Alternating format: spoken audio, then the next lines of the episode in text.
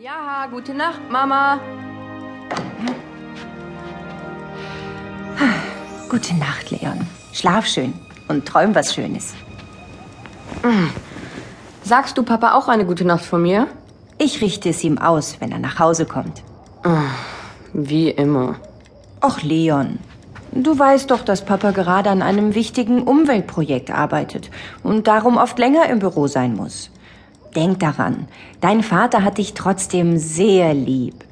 So, jetzt wird aber geschlafen. Und mach die Nachttischlampe aus. Du weißt, was dein Vater immer sagt. Ja, ja, Strom sparen. Wegen der Umwelt. Was anderes kann er ja nicht. Leon hat sich mittlerweile dran gewöhnt, dass sein Vater wenig Zeit für ihn hat und ihm seine Arbeit offenbar mehr bedeutet als er. Müde und traurig fällt Leon in einen traumlosen Schlaf. Doch dann geschieht etwas Merkwürdiges in seinem Kinderzimmer. Die Dunkelheit, die eigentlich um diese Zeit herrscht, wird von einem seltsamen blauen Licht vertrieben, welches nun wie ein zarter Nebel den gesamten Raum durchflutet. Plötzlich erscheint, wie aus dem Nichts, eine in eine dunkle Kutte gehüllte, etwas dickliche Gestalt.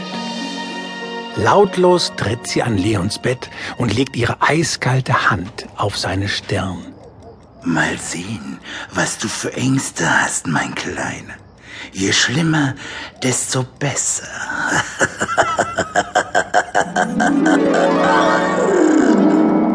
Leon, siehst doch, dass ich gerade keine Zeit für dich habe. Deine Mathearbeit war die schlechteste der ganzen Klasse. Hier spielen wir nicht. Leon, Mensch, Leon, du siehst doch, dass ich... Leon, Leon! Ja, so ist es gut. Mit der linken Hand öffnet die Gestalt ihre Kutte und mit der rechten zieht sie ein halbmondförmiges, hellblaues und silbrig glitzerndes Kissen hervor.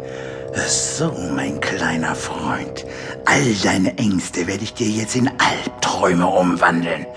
So, Träumekissen. Jetzt kann es losgehen. Hallo? Hallo, Kissen? Los jetzt! Abri, Kadabri, Zoom, Salabum. So ein Mist. Wieso kann ich die Ängste dieses kleinen Jungen nicht in Albträume verwandeln? Och, wie funktioniert dieses blöde Kissen denn bloß? Was? Was ist das? Oh, was hast du gemacht, du dummes Kissen? Das müssen die Traumwächter sein. Och, nichts wie weg hier. Und so schnell, wie sie erschienen ist, ist die Gestalt mit der dunklen Kutte wieder verschwunden. Und mit ihr das seltsame blaue Licht, das nun einem hellen weißen Schimmer weicht. Und als wäre dieser helle Schein ein Tor zu einer anderen, unbekannten Welt, treten zwei Geschöpfe aus dem Licht und stehen plötzlich mitten in Leons Zimmer. Oh je, schon wieder ein Angstalarm. Los, schnell, Aaron, das Träumekissen, bevor er Albträume bekommt. Ja, doch.